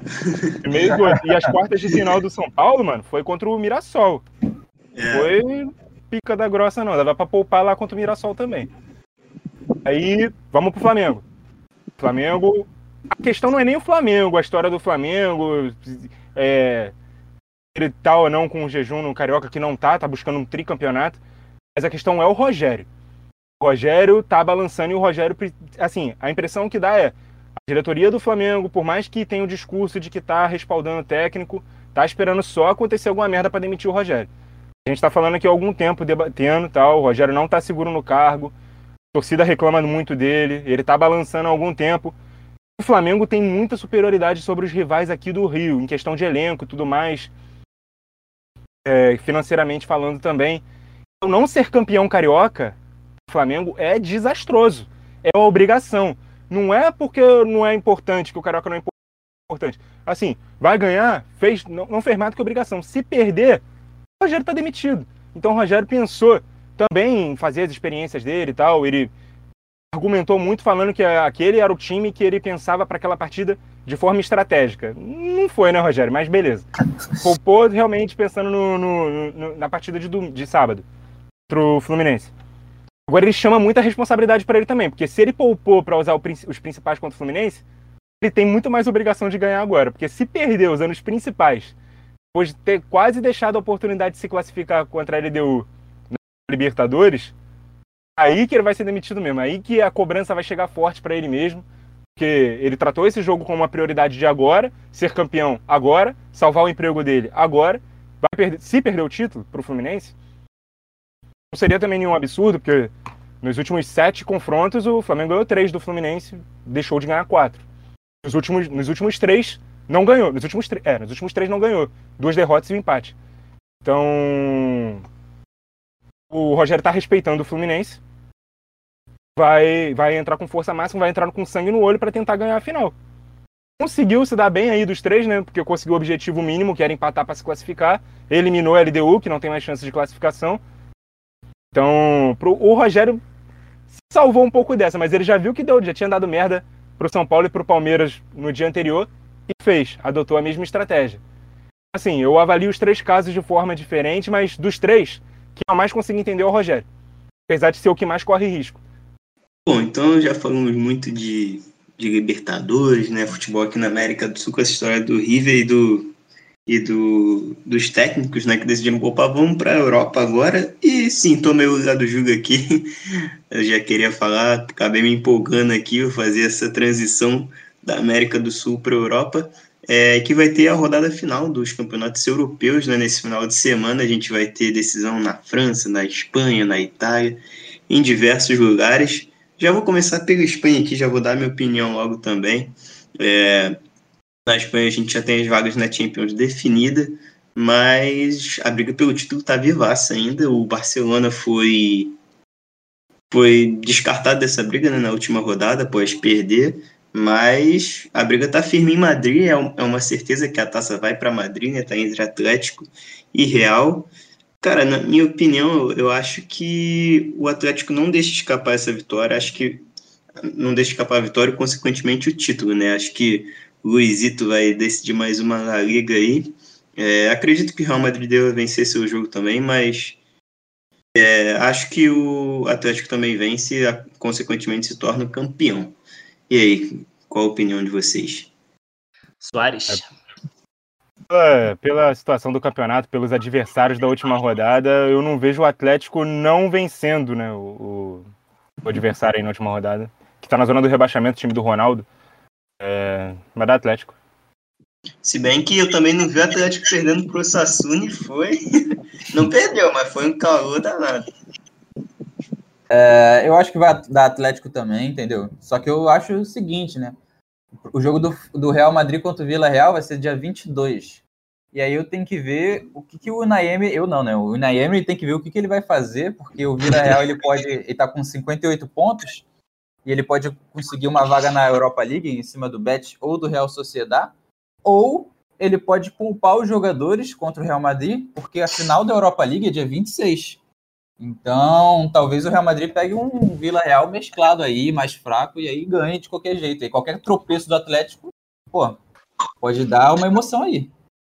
Lembrando que se eles empatarem em número de pontos, o título vai para o Real, porque o critério de desempate é o confronto direto. O Real ganhou um jogo e empatou outro. Então, se igualar na pontuação, o Real Madrid leva. É isso. Eu acho que eu acho que o Real Madrid vai ganhar o jogo, independente do, da escalação do adversário. Mas acho que o Atlético ganha também. Acho que os dois ganham também, tô contigo. É, eu também. Mas só, só, só avisei. Não, foi bem observado. Vamos pular aqui para a França, no campeonato francês agora, que a situação é o seguinte: o Lille é o líder, 80 pontos. SG com 79 vem na vice-liderança. A gente tem ainda um Mônaco também, né? Com 77 pontos.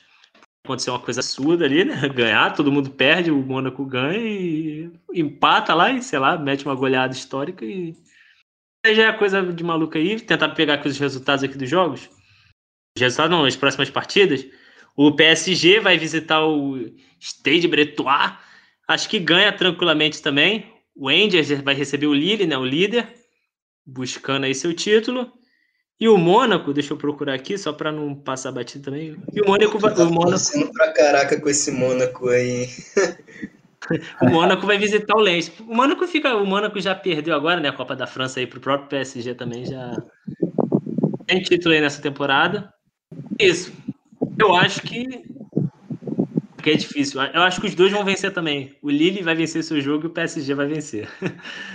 Não vejo o Lille tropeçando nessa essa partida aí, nessa rodada? É, cara, o Lille ele teve uma folga para tropeçar, né? Porque ele chegou a abrir quatro pontos do do PSG. Poderia inclusive ter sido campeão na última rodada. Não, quatro não, abriu três pontos, perdão. Mas poderia jogar pelo empate agora na última rodada, né? Se tivesse ganhado a passada, mas não, empatou a rodada passada e o PSG ganhou e diminuiu a distância. Então agora o Lille só joga pela vitória, né? É, e se o PSG perder, aí nem precisa ganhar, mas enfim. Eu não tenho tantas certezas de que o Lille não vai tropeçar, não, porque achava que não ia tropeçar na última rodada e tropeçou. Mas ainda assim, ah, eu, eu o Rangers vem de três derrotas seguidas. É o quê? O Rangers vem de três derrotas seguidas. É, eu, eu ainda vou de League, mas nem um pouco confiante. Acho que os dois ganham também, se eu tivesse que apostar. Exatamente. Acho que o, o, o PSG, perdão, Henrique, que o PSG já salvou a temporada deixando de passar em branco ganhando a, a, Copa da França, né? Agora se perdeu o título do campeonato, claro, vai ter um barulhinho lá que não ganhou o campeonato, mas pelo menos não vai passar em branco sem título nenhum. Então, eu acho que o Lille ganha porque vai enfrentar um adversário não muito difícil, 12 segundo colocado na tabela. Adversário do PSG ainda mais fácil, acessível, 16 colocado. Mas o Lille só depende de si, né? Uma vitória já garante, então vai ser campeão Lille. É, isso, né? Eu também acho. Eu não, eu não sei se esse título da Copa salvou a temporada do PSG, né? Eu entendi o que, o que tu quis dizer, mas é, o PSG vai conseguir os olhos, certamente vai ganhar esse último jogo, aí só depende do Lille.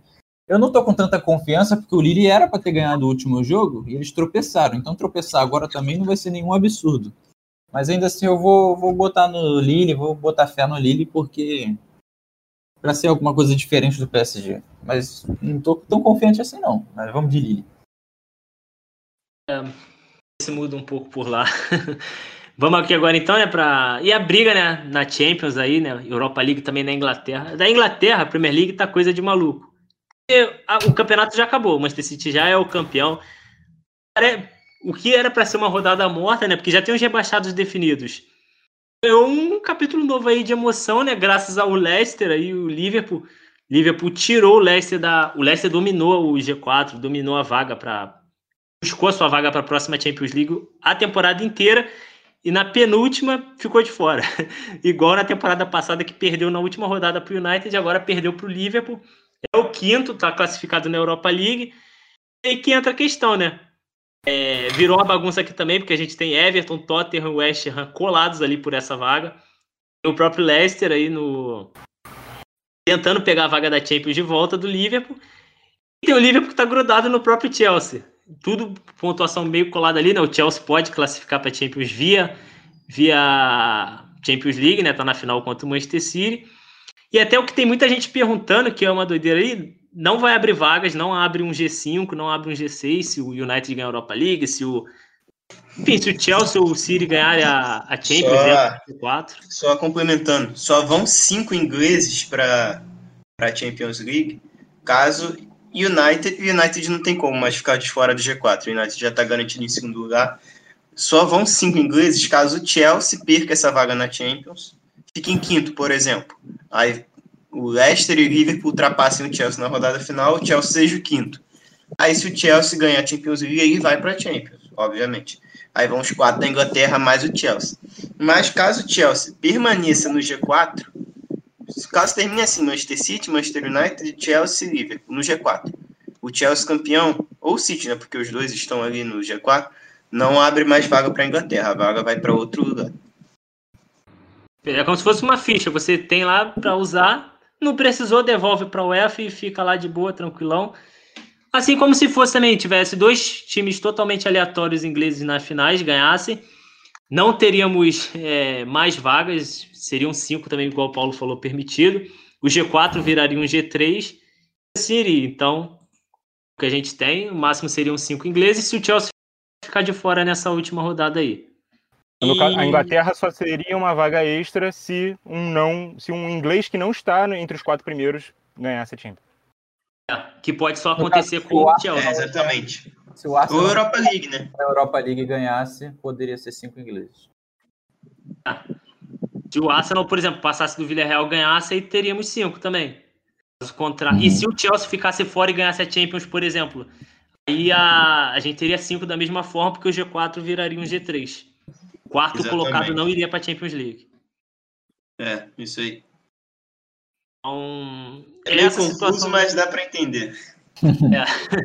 a situação da Inglaterra é essa? Vocês querem palpitar? Quem vocês acham que vai para a Champions ou não tem necessidade? Eu acho que vai ficar da mesma maneira que tá. É, Eu acho que o Leicester pipocou de novo também. É, é, de novo, né? Igualzinho. Pô, cara, é uma sacanagem. Lembra até o Barão Ímpar que vocês fizeram um tempo atrás, eu não participei. Mas aquele sobre vencer a Copa ou ser o quarto colocado de uma competição. O Leicester pode ser, pode ser não, né? Foi campeão de uma Copa, tem grande chance de ficar em quinto e não ir para Champions League. Né, cara? Uma coisa que eu tava achando, que eu tava olhando a tabela aqui, é que, olha só, o Leicester vai pegar o Tottenham. Vamos supor que o Leicester ganha do Tottenham porque ele tá com sangue nos olhos e vai torcer pro Crystal Palace pelo menos, sei lá, empatar com o Liverpool. Aí o Everton pega o City. Talvez o City ganhe. Se o Arsenal ganhe, ele ainda consegue uma vaga nessa Conference League ainda, sacou? Eu achei que o Arsenal já estava acabado na temporada, mas talvez ainda consiga alguma coisa. Eu tô um pouco feliz com isso. Mas ao mesmo tempo. Aí é, aí é É. mágica. que tem- É, mas assim, o City não precisa ir com o time titular, porque o próximo jogo já vai ser a Champions, entendeu? O City tá mais preocupado. Aí é provável do Everton ganhar até. Eu acho Cara, mais é- fácil a vaga do Leicester, falando do Leicester. Se ele vencer, eu acho mais fácil ele tirar a vaga do Chelsea do que do Liverpool. Acho que o Liverpool não perde para o Crystal Palace. Acho que o Chelsea também não perde para Aston Villa. Mas se eu tivesse que apostar que algum dos dois perderia pontos, eu apostaria no Chelsea. Ah, eu apostaria no Liverpool porque se a gente lembrar alguns, algumas rodadas atrás, a campanha que o Liverpool estava fazendo em Anfield não era nada boa. Então, não duvido de um tropeço do Liverpool, não. Mas o jogo do Leicester é que é muito complicado contra o Tottenham. Apesar do Tottenham também ser um time que oscila bastante. Favorito para a vaga é o Liverpool. O Liverpool deve- tem favoritismo contra o, o Crystal Palace e o Leicester não tem favoritismo contra o Tottenham. Mas é possível ainda para o Leicester. Se eu tivesse que palpitar, eu palpitaria no mais fácil, que é o Liverpool se classificando. Eu Mas eu falei que, eu tipo, pensei em casa, né? Eu falei que, tipo, eu não acho que o Liverpool perde Que foi esse mesmo Crystal Palace que o Liverpool goleou. Não sei se vocês lembram. Foi, foi 7x1. Não, não foi isso? Foi no, início, no primeiro jogo da Sei, sei, sei qual foi. primeiro sei o turno. tá falando. Vocês lembram? Eu Vou lembro. até Crystal conferir. Palace ou Burnley? O Liverpool Crystal perdeu ou o Palace. Liverpool ganhou? E ganhou não, ele goleou. 7x0, pô. Ah. Dia 19 de Crystal dezembro. Palace? Crystal O- o Palace. jogo- eu, eu pensei que você tá falando que o jogo que o Liverpool perdeu de goleada foi pro Aston Villa. Não, não, que ele ganhou. 3 a 2. E é justamente o adversário que ele pega agora, na última rodada. Então, tipo, e é um adversário pior do que o Aston Villa. Por isso que eu vou mais pelos adversários em si. E acho que o clima no Liverpool tá. Por mais que o Chelsea seja um finalista, né? Mas acho que o, o, o Liverpool na, na Premier League pegou esse embalo na reta final. É, o gol do Alisson em si não é apenas aquele gol, sabe? Tem toda uma motivação por trás daquilo, um ânimo que aquilo injeta na equipe. Então acho que o Liverpool não perde essa vaga, não. Acho que o Chelsea também não, mas como eu disse, se eu tivesse que apostar que alguém perderia pontos, seria o Chelsea.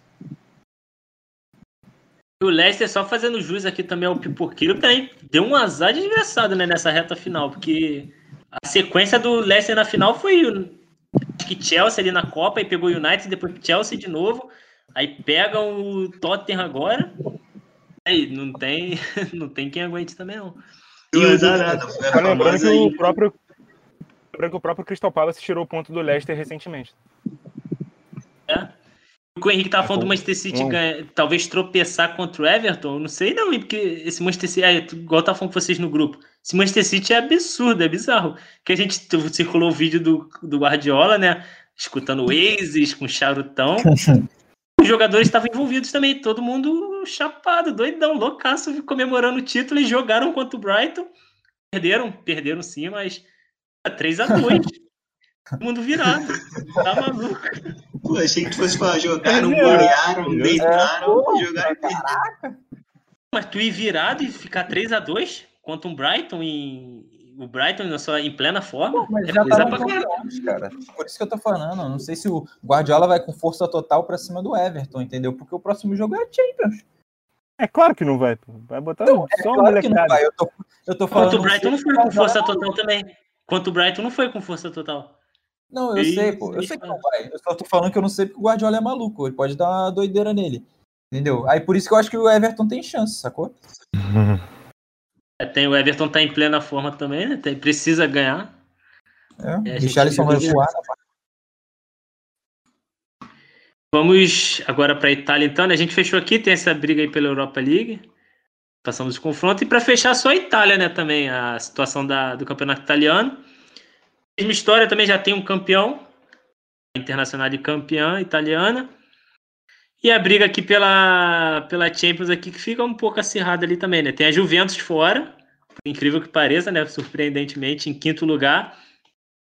Pegando uma Europa League com 75 pontos.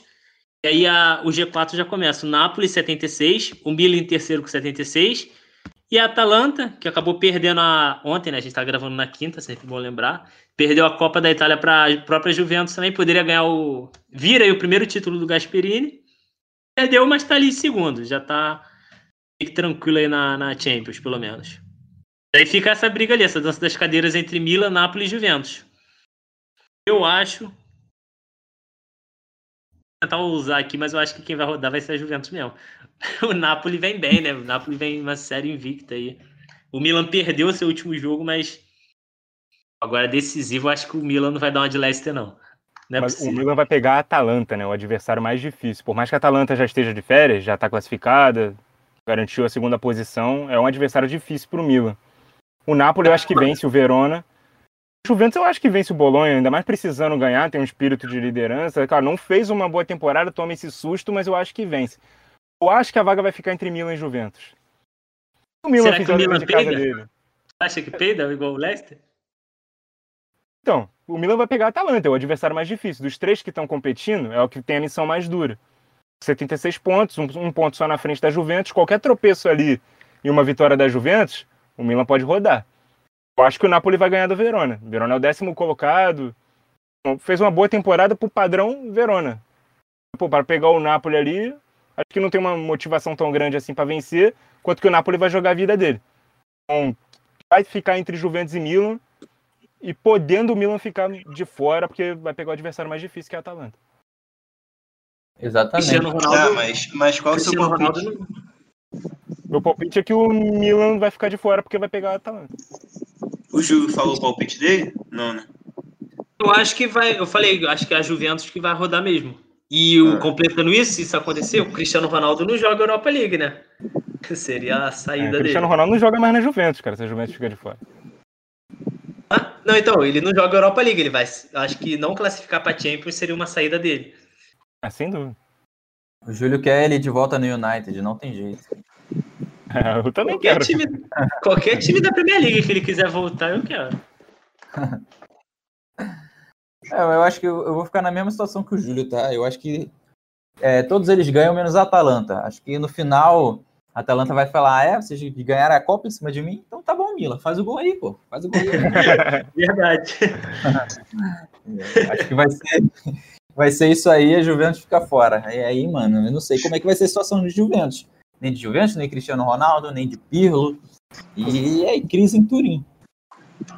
Eu vou. Eles rapidamente podiam ter negociado isso mesmo aí que o Henrique falou, né? Falou, pô, vocês querem a vaga pra Champions? Me dá essa Copa da Itália aí, malandro. Aí,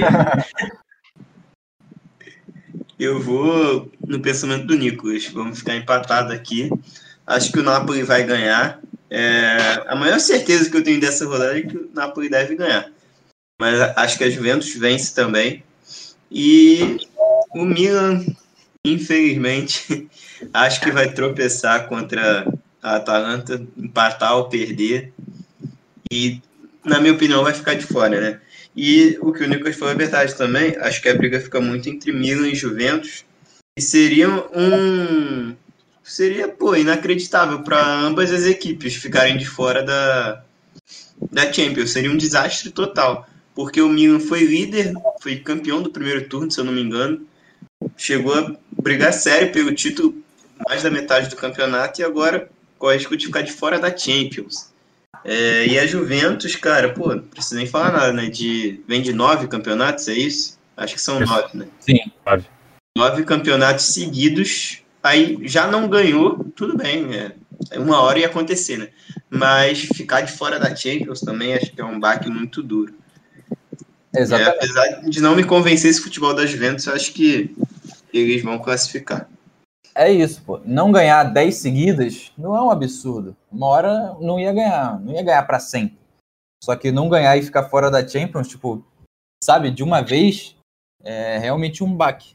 Mas a Juventus merece, depois de o presidente dela é um bosta, e depois dessas questões aí de Superliga também, a Juventus ficou até o final. Nossa, tomara que a Juventus fique fora. o Milan, se ficasse também, eu, grande fã de Ibra, mas eu, como hater do, de Zlatan, se o Milan ficasse fora também da, da Champions e fosse para uma Europa League, seria lindo. Depois dele falar né, que ele não joga nas quintas-feiras e tal, bota ele para jogar quinta-feira também. É outro que tá Ele tava, arriscando. né, né? Ele tava na Europa League nessa temporada, perdeu pro, pro United. É pro próprio United que ele falou. Acho que foi no United que ele deu a declaração. Falou, não jogo quinta-feira. Em plena quinta-feira foi eliminado. Jogou de fato, não vi ele em campo. Que ele não jogou mesmo, não. Nem vi. Boa? Fechou. Vai querer falar do campeonato alemão também? Não, o alemão não tem nada de. O alemão já tá morto, acabou tudo. Não Acabou tem nem tudo. vaga pra Champions. Já tá definido, né, Champions? Só falta rebaixamento. Já definido. Definindo na última. É Borussia, Borussia Bayern e Leipzig. Leipzig e Wolfsburg. Ah, são quatro também? Ops, Ah, é. Gigante. Sim. Ricardo deve estar felizão. Ah, com Wolfsburg, né? Caraca, grafite. Brabo. Grave, tá nessa ainda. Caralho. Fala do Wolfsburg, lembro lembro do passar pelo Wolfsburg e lembra do grafite.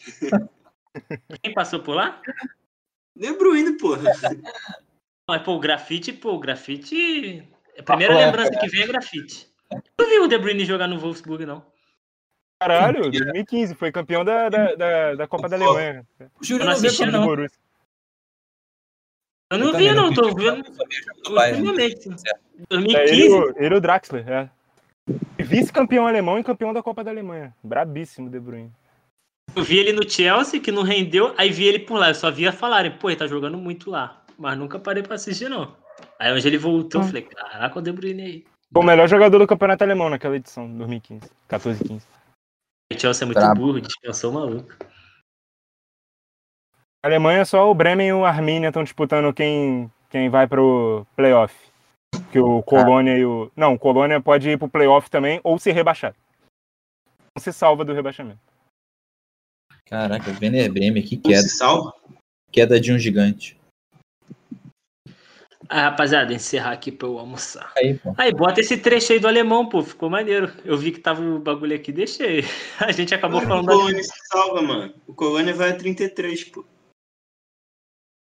Deixa esse trecho do alemão aí É da verdade. É, Bundesliga. é porque, é porque lá cai em três, eu esqueci. É em 3 não, cai em 2, né? É que um vai pro playoff. Não, é. Deixa mas, esse mas trecho. então, mas a zona de rebaixamento não são os quatro últimos, são os três últimos. Esqueci É. Deixa esse trecho da Bundesliga aí. Tá, mano, já ouvimos, pode deixar. Eu sou com... muito fã da Bundesliga, velho. Não, ficou maneiro, ficou informalzão e tipo, ficou tipo um off. Aí, bom. É bom que nem foi combinado. Tipo, se vocês vão falar da Bundesliga, ah, a Bundesliga morreu, acabou falando aí tudo aí. Então é isso, fecha aí o programa agora. Vou nem cortar nada. Caralho, o Wolfsburg, né? Grafite, brabo. É engraçado, é, vocês vão falar da Bundesliga? Não. A Bundesliga está muito fechada já. Aí começou a falar. Por isso que eu achei maneiro, ficou mó informal, ficou mó da hora. A gente entra no Discord, tem que meter esse Craig aí, aí deixa, que a gente, igual que a gente fala, a gente fala pra caraca, já tinha um programa da Eurocopa salvado já. O bagulho. Pô, é verdade. Vai, vou puxar aqui pra terminar. É isso, fechamos aí. Satisfazer nós mais uma vez aí, todo mundo que acompanhou a gente até aqui. Tá com a gente mais uma edição. Lembrando que você encontra a gente aí no Spotify, na sua plataforma preferida aí, por onde você escuta suas músicas, seus podcasts aí, os outros aí. Você procura aí, você joga lá um podcast sobre futebol que você encontra. Assim como no Twitter e Instagram, joga também lá, arroba podcast sobre futebol que você encontra nós. Joga, arroba eu, Júlio Velasco, você também me encontra lá, a gente troca uma ideia, troca um papo. Tamo junto. Valeu, Nicolas, Paulo, Henrique. Satisfação enorme aí mais uma. Valeu, galera. Um salve pra geral que nos ouviu até aqui também, né? Mais um programa grande, mas acho que ficou legal, bem debatido. E mais uma vez a gente dando a cara a tapa, né? Dando palpite. Não tinha necessidade nenhuma da gente dar esses palpites aí das ligas nacionais, mas a gente gosta de quebrar a cara, então a gente tá aqui dando nossos palpites. Até a próxima edição. Sou Paulo Rogério, valeu. É isso, pessoal. Valeu aí, Júlio, Nicolas, Paulo, todo mundo que tá ouvindo, né? É, é isso, cara. A gente simplesmente discute sobre coisas que não precisam ser discutidas, mas a gente discute porque é legal. Entendeu? E é polêmico, e vai ter discussão, e vai ter briga, mas a gente tá fazendo. E no final a gente vai errar tudo. Porque a gente. Nossa, aí, essa temporada a gente zicou muita coisa, muita coisa. E zicar os finais de campeonato na última rodada, pô, pior que eu não duvido de nada, não, entendeu? Mas é isso, valeu. Eu sou o Henrique Gomes e tamo junto. Falou. Isso aí, rapaziada. Valeu pela parceria mais uma vez. O Paulo e o Henrique dando no meu peito aqui, né? Porque eu que sugeri pra gente dar os palpites, mas é isso aí mesmo. Tamo junto. É, arro- arroba pautas e táticas, Twitter, Instagram. Pode jogar lá no YouTube, que é o principal, que é o canal, pra você dar uma conferida lá no nosso projeto. E segundo nossa zica, então o Real Madrid vai ser campeão espanhol, PSG na França, a Este vai pra Champions e Napoli fica fora. Isso, tamo junto. Verdade. Confirmo. E na Europa League o Everton vai pra Europa League, eu acho. Falou, tamo junto. Valeu.